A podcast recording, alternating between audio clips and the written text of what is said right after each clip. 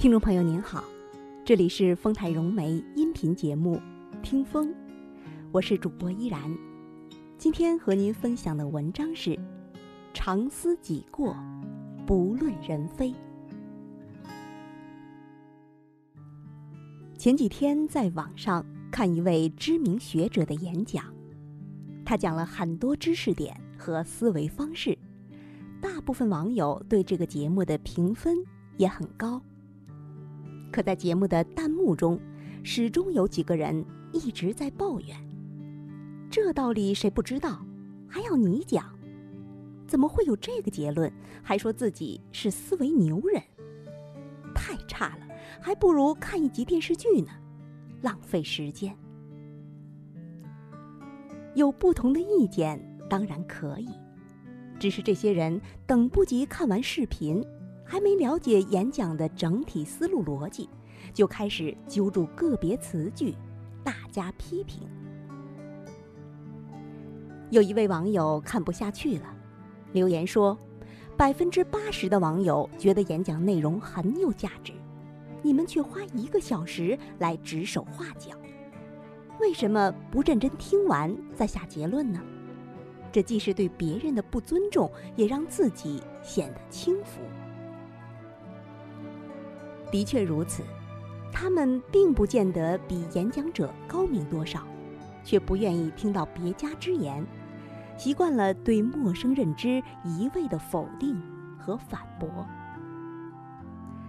人外有人，山外有山。我们常说虚心使人进步，只有沉下心来正视自己的不足，才有可能通过弥补这些不足来成长。不尊重别人，也不愿意接受认知范围以外的东西，自然只会让自己越来越狭隘，失去不断进步的机会。前不久，堂弟跟我讲了一件挺尴尬的事儿。他在一家公司负责审核数据报表多年，常自称是“火眼金睛”。一天，客户部的同事过来沟通工作。堂弟扫了一眼对方送来的公司客户维护报表，觉得汇总数据跟上个月相差不大，便断定他们没做多少工作。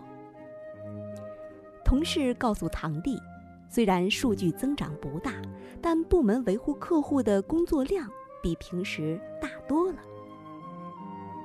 堂弟火气顿时就上来了。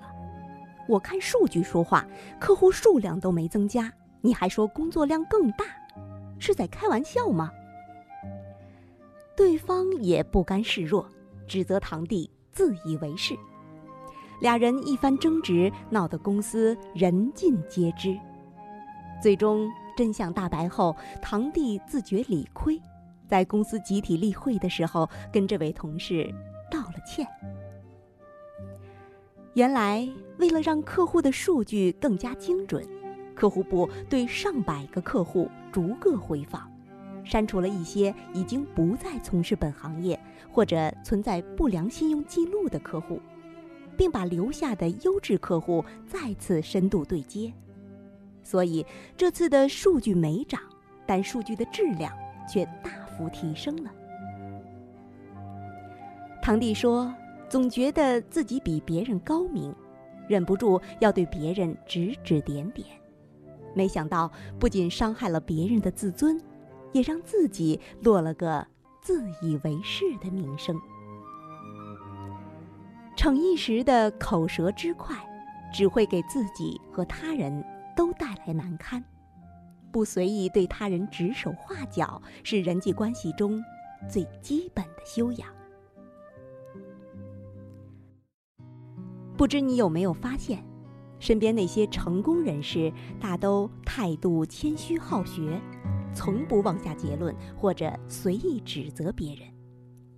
在前一家公司上班时，我认识一个研发部经理，他名校毕业，业务能力突出，却无比的谦逊。项目有问题，他不会随意指责一线的工作人员。而是跟大家一起找出问题的真正原因，共同改进。他从不害怕别人挑战他的权威。每次制定研发方案时，他都会组织头脑风暴，虚心听取参与研发环节的实验员发表意见，与他们一起商讨方案的可行性。经理说：“如果我和实验员的意见不同，我首先会考虑是自己错了。我没有办法天天上手操作，就不能全面的了解项目。方案好不好，一定要尊重具体操作者的意见。这种充分听取意见的方案，往往执行起来就特别的顺利。所以他主持的项目总能很快出成绩，也就不奇怪了。”听说过一个圆圈理论，觉得很有道理。当你的知识圆圈越来越大，你也会意识到圆圈外自己的未知领域，同样也在扩大。如果你觉得谁都没有自己懂得多，那恰恰是因为你对自己无知的认识太少了。只有当你不断的审视自己，不傲慢，不自满。才能最大程度提升自己的认知。你越优秀，越会懂得谦卑与宽容。常思己过，不论人非，这恐怕是生活最高级的智慧。您刚才收听到的是丰台融媒音频节目《听风》，我是主播依然，感谢您的陪伴。和聆听，听众朋友，再见。